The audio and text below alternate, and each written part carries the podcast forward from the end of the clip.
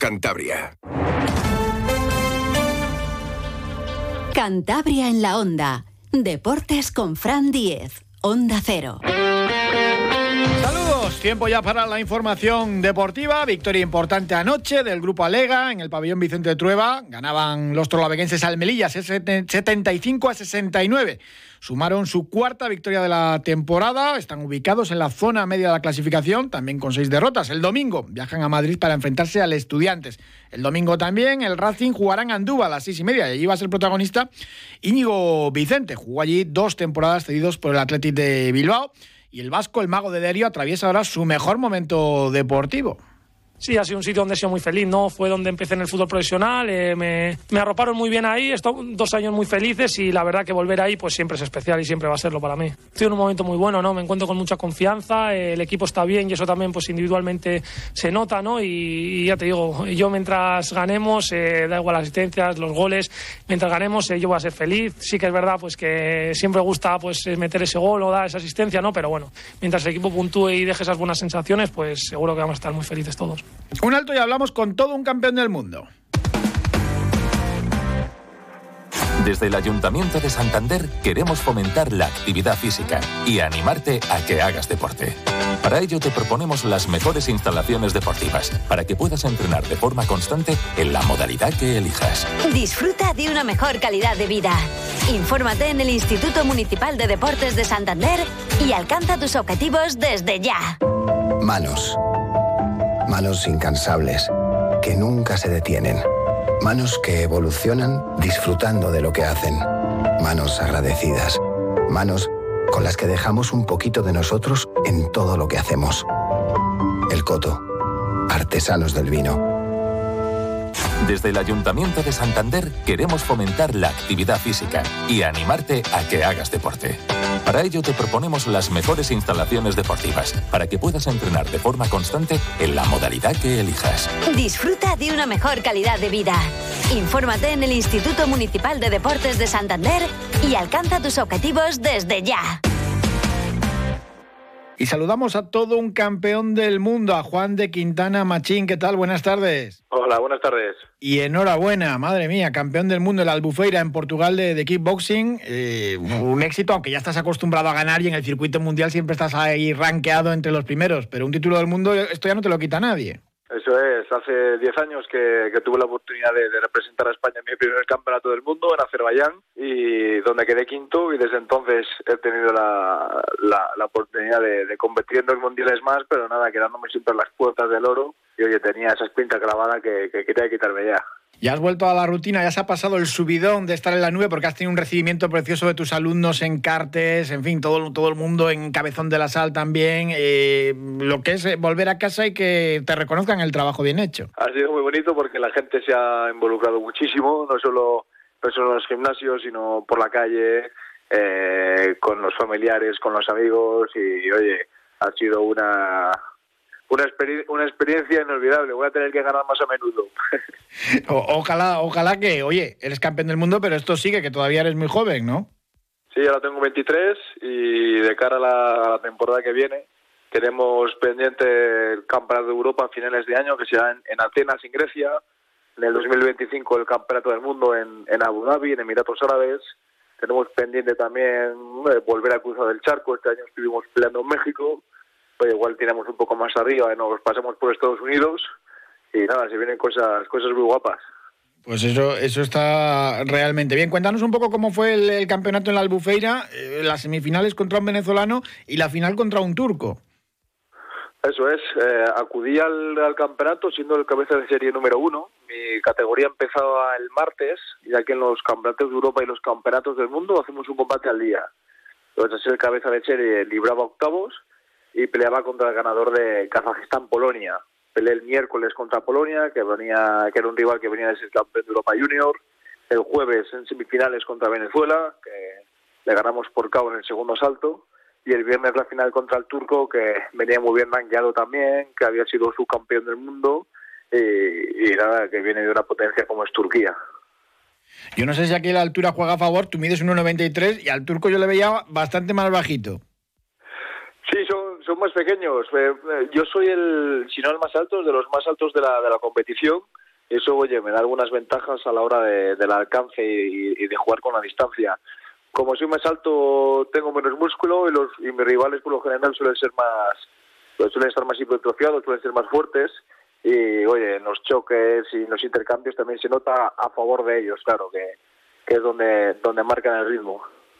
Hombre, tú la ventaja la tienes en casa porque tu padre eh, ha sido entrenador toda la vida de, diferentes disciplinas de, deportes de contacto y eso, claro, eh, ser hijo de Esteban de Quintana desde pequeñito, desde la cuna, ya, ya has, mamado todo, todo esto. Eso es una ventaja. Sí, mira, se lo comentaba el otro día a un amigo. Digo, yo de pequeño no jugaba al fútbol, jugaba a peleas con mi padre.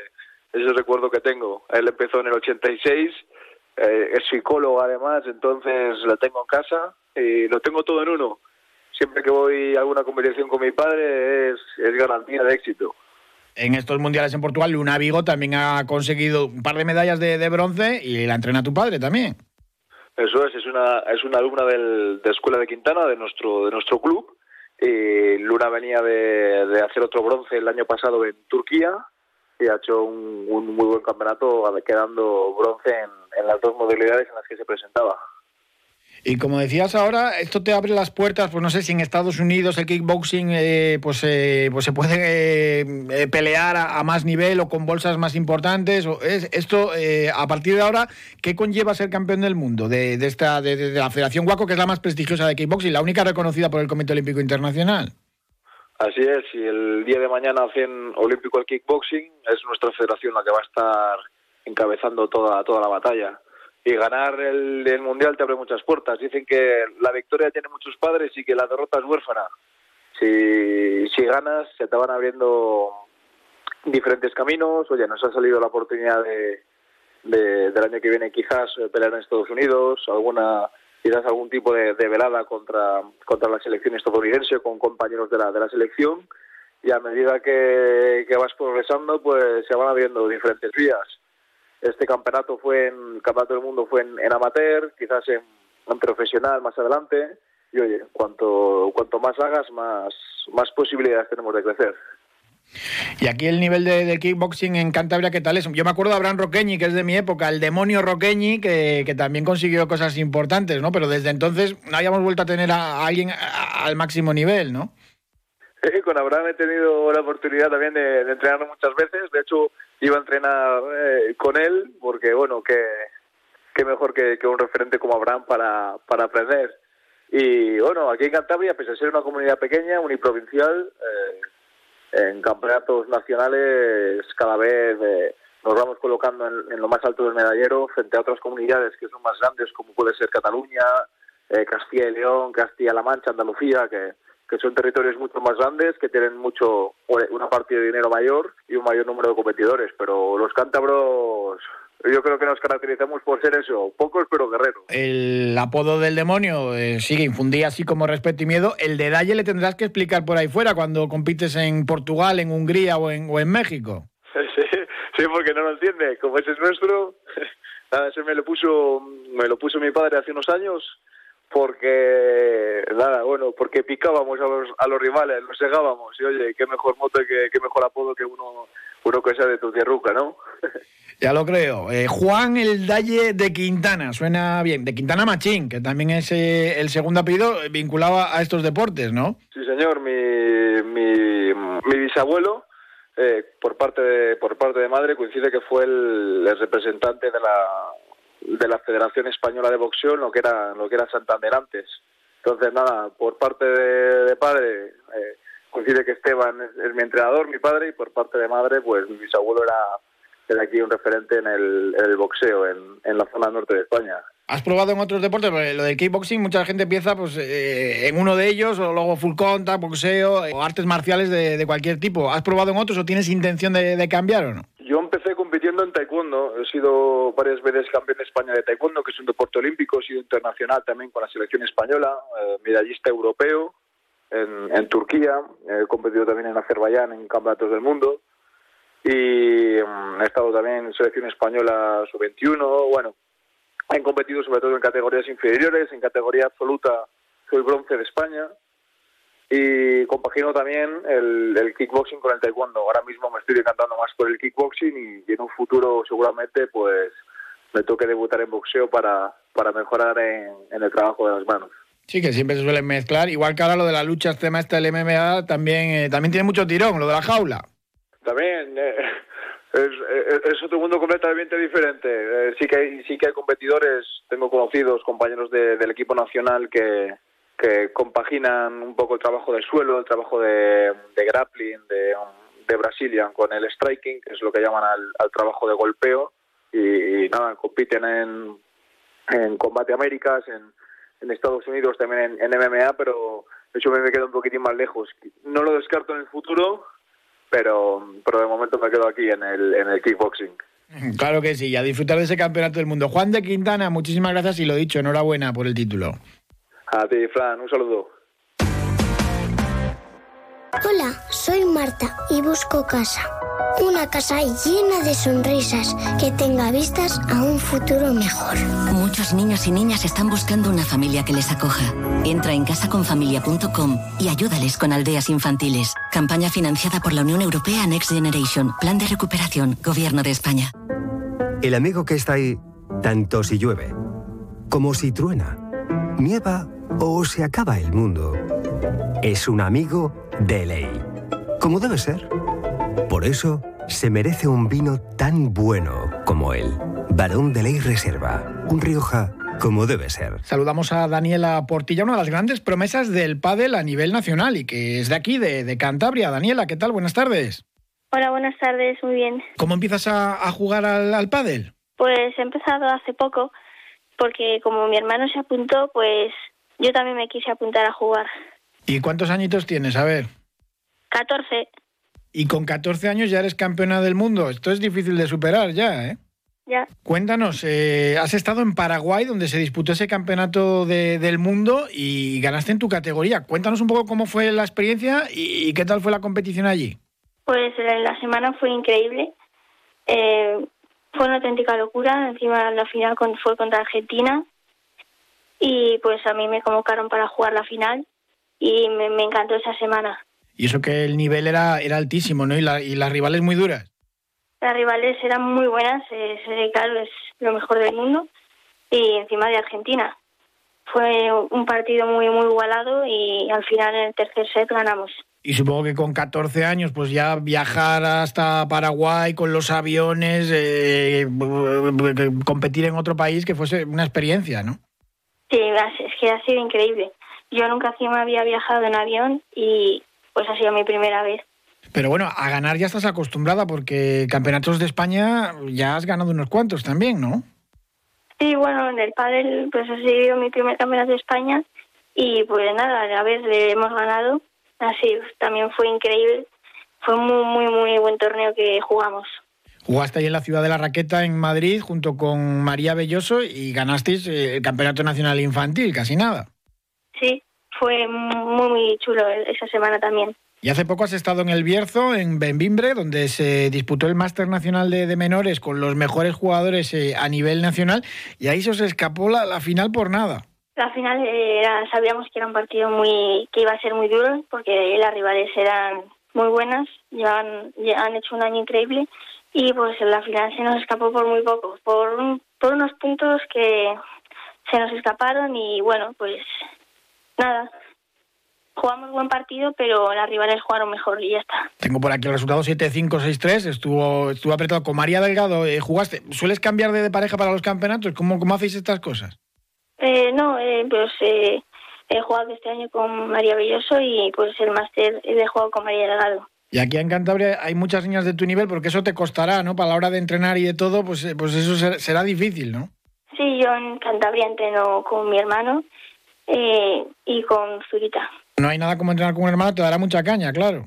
Sí, me da mucha caña. Y después de haber ganado un mundial eh, en tu categoría, de estar al máximo nivel en España, ¿qué, qué, retos te fijas para el pádel? Pues, pues para el año que viene, pues seguir así, pues dándolo todo y a ver qué pasa al ser el cadete primero, pues eh, espero que vaya todo muy bien y pues seguir haciendo buenos resultados. ¿Y qué tal compaginas los estudios, los viajes, las competiciones, los entrenamientos, todo lo, todo lo que conlleva? Porque claro, nadie regala nada y ganar un mundial eh, pues requiere mucho esfuerzo detrás. Sí, lo llevo bastante bien. Em, lo llevo muy bien pues porque por entero por las tardes y luego llego a casa y, me, y estudio hasta por la noche y ya está.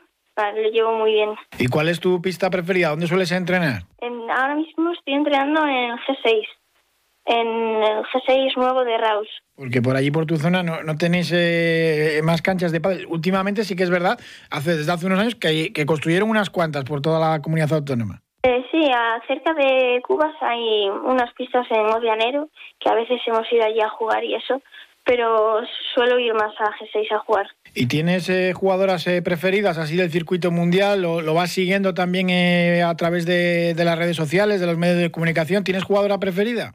De golpe me gusta mucho Pablo José María. Y hombre, aquí tenemos muy buen muy buen nivel, ¿no? Lo que pasa es que no suele haber muchos muchos niños, ¿no? Jugando al pádel. ¿Es más de cosa de mayores o no?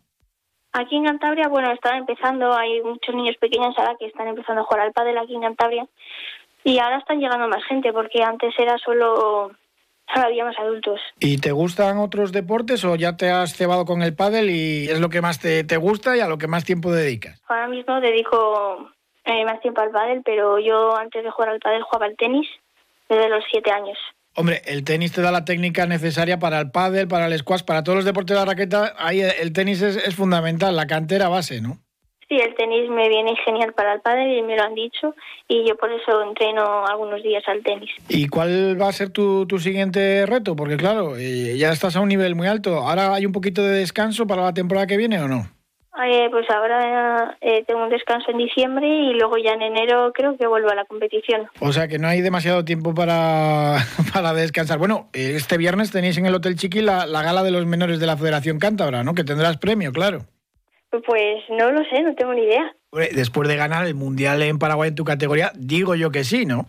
Bueno, no lo sé, todavía no lo sé. Pues Daniela Portilla, muchísimas gracias y nada, suerte y a seguir, eh, pues bueno, por esa senda del triunfo y cosechando, pues bueno, eventos y cosas importantes en el mundo del pádel. Muchísimas gracias, Daniela. Adiós, muchas gracias.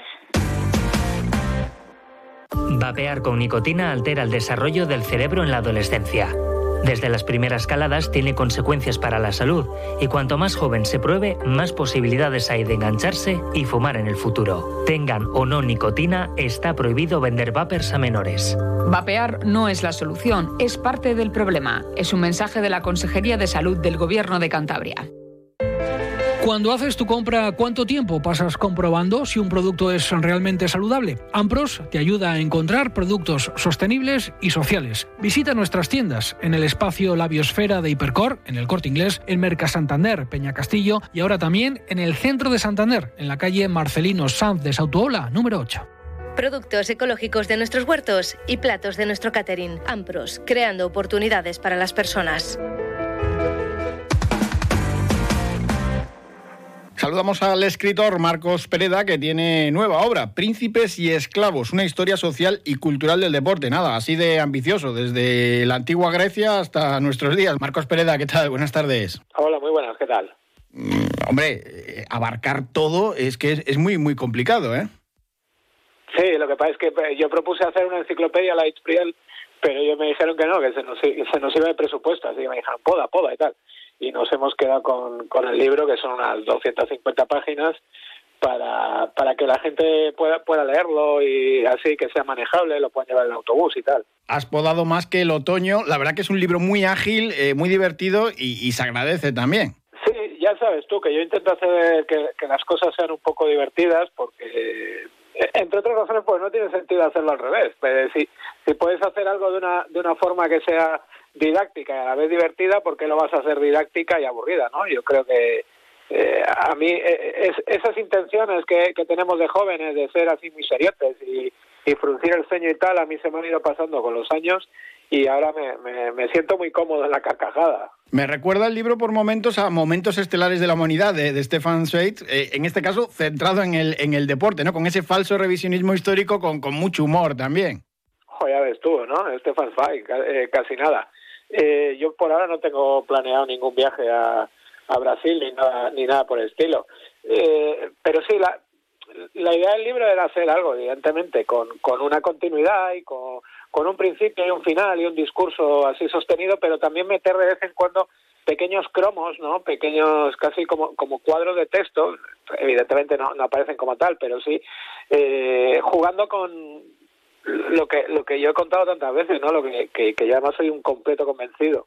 Eh, con el poder pedagógico de la anécdota, ¿no? las anécdotas son cosas que se te fijan muy rápido en la en la mente y, a partir de ellas, pues puedes explicar cosas aparentemente más, complicadas y, y puedes jugar eh, con, con, algo que yo tengo siempre muy en cuenta, que es el respeto hacia el lector, ¿no? Dejar que el lector piense por sí mismo y reflexione sobre lo que, sobre lo que ha leído. Bueno, la recepción de Príncipes y Esclavos, ¿qué, qué tal en, en, la primera toma de contacto con el lector? Pues eh, a la gente le está gustando, me están diciendo todos, curiosamente, eh, que se les queda, o sea, que, que, que, que quieren más, que, que, se quedan con ganas de más, lo cual es una buena, es una buena, es una buena sensación, yo creo.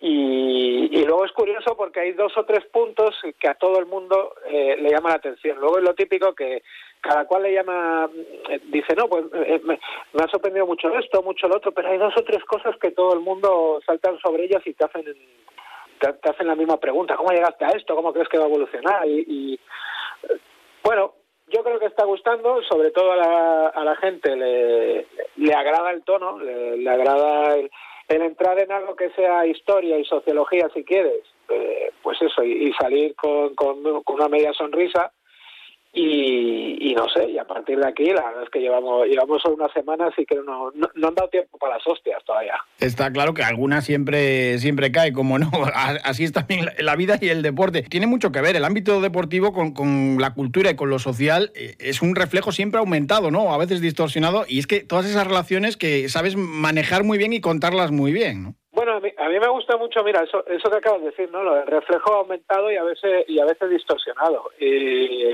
porque porque nos sirve eh, a favor y en contra. Muchas veces vemos las vamos a vamos a caer un poco en los tópicos, ¿no? Algunas barbaridades que se dicen en los campos de fútbol y nos lo tomamos como si fuera un un problema generalizado en la sociedad eh, y no tiene por qué serlo, pero ojo, tampoco tiene por qué no serlo.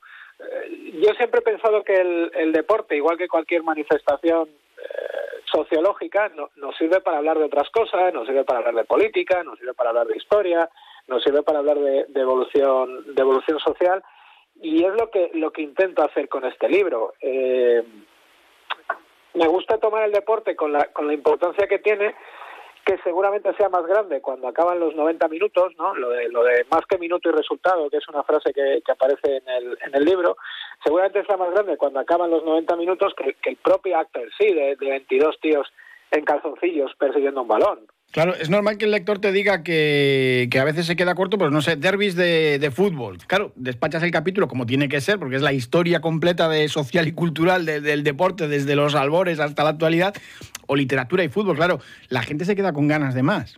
Fíjate, en, el caso de los derbis yo además tenía claro que íbamos a pasar, o sea, que iba a ser bastante bastante eh, rápido, no superficial, pero sí rápido. Hay libros escritos, hay monografías escritas sobre eso, entonces no no no me interesaba tanto abundar en, en lo ya escrito. Me, me, me interés caía más en cosas menos conocidas o en cosas eh, que me sirvieran para, para trenzar historias a más a más largo plazo, pero evidentemente se puede escribir de cada, de cada derby, se puede escribir una historia eh, que seguramente sea muy parecida a la historia de todos los demás derbis, porque al final lo que late es lo mismo, ¿no? Los problemas estos que pueden ser religiosos, políticos, identitarios o como quieras, son, son problemas más que gustarme todos los deportes, me, gusta todo lo que se puede de los a partir de los deportes. Se me nota claramente lo que lo que me gusta más y lo que y lo que me gusta menos, evidentemente.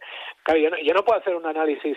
Por ejemplo, el boxeo soy incapaz de verlo. Me parece una me parece una cosa muy muy eh, muy agresiva con la que no me no me puedo sentir identificado. Pero eh, me resulta también muy complicado no no disfrutar todas las historias que hay detrás del, boxeo, ¿no? Te, te, te escribir un, artículo de quién está viendo un, partido de, de, fútbol, un partido de rugby, ¿no? A mí es lo que me interesa, es lo que es lo que me gusta y además creo que lo que estamos intentando transmitir todos en eh, lo hicimos ahí en la presentación y en las diferentes eh, eh, cosas que hemos hecho en prensa, y tú mismo lo, lo, lo estás diciendo muy claramente, es que esto no es un no es un libro de deportes de de, al uso, ¿no? No es, la, no la biografía de Cristiano Ronaldo con un montón de fotos en calzoncillos ni nada por el estilo. Es, es otra cosa que puede gustar a quien a quien guste los deportes, pero que también es un artefacto consumible eh, para aquellas personas que, el deporte lo odien, lo, lo, lo, denosten. Sí, son esos alrededores del deporte que a veces son más interesantes que el propio deporte o que sirve como excusa también para, para contar historias pues eh, sociales de, y, de, y de una época, ¿no?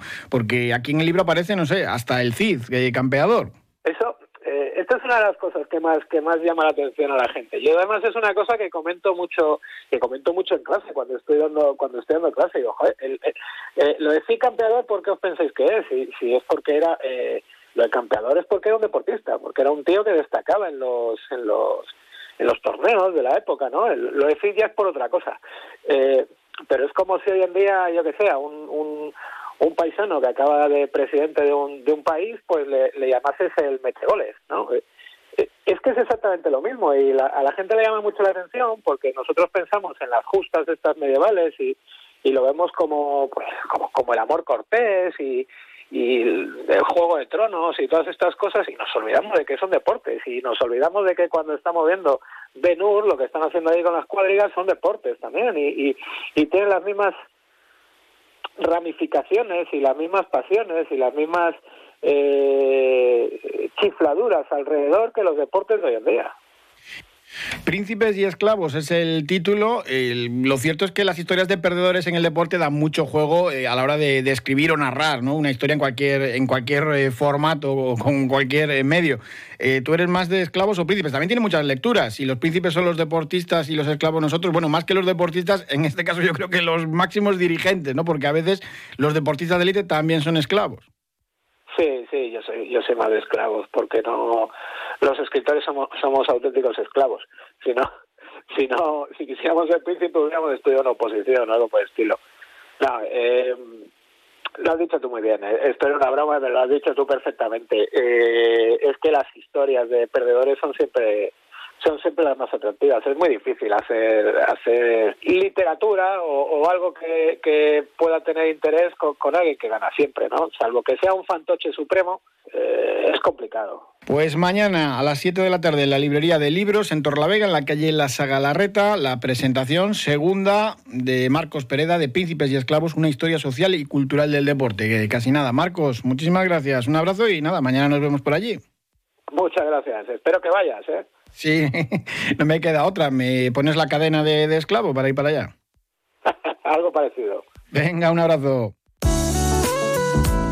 Una semana más les hablamos de salud, en concreto de cómo afecta a los bebés y a los niños las humedades. Para saber más sobre este asunto contamos como siempre con la colaboración del doctor Bartolomé Beltrán, el asesor médico de Onda Cero. Doctor Beltrán, buenas tardes. Hola, muy buenas tardes. Cuéntenos, ¿cómo afecta la humedad a los más pequeños? Pues eh, los recién nacidos eh, son especialmente propicios a padecer problemas respiratorios, ya lo sabemos, pero la probabilidad de sufrir estas afecciones aumenta siempre considerablemente al estar en un ambiente húmedo en el que tanto los ácaros como las esporas eh, de los hongos se multiplican en el aire que se respira y eso es malo para los pequeños.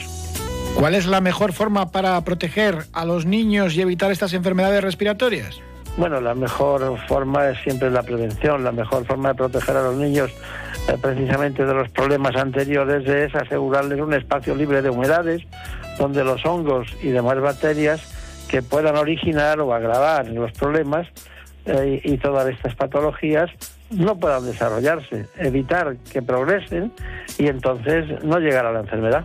Doctor Beltrán, hasta otro día y muy buenas tardes. Muy buenas tardes. Un día descubres que tienes humedades en techos, paredes, están por todas partes. ¿Qué puedes hacer? Llama a Murprotec. Llama, llama al 930 1130 o entra en murprotec.es. Si con las humedades te las tienes que ver, ¿qué puedes hacer? Llama a Murprotec. 930 1130. Murprotec. Cuidando tu hogar, cuidamos de ti. Adiós, hasta mañana. Les dejamos en buena compañía. Gracias.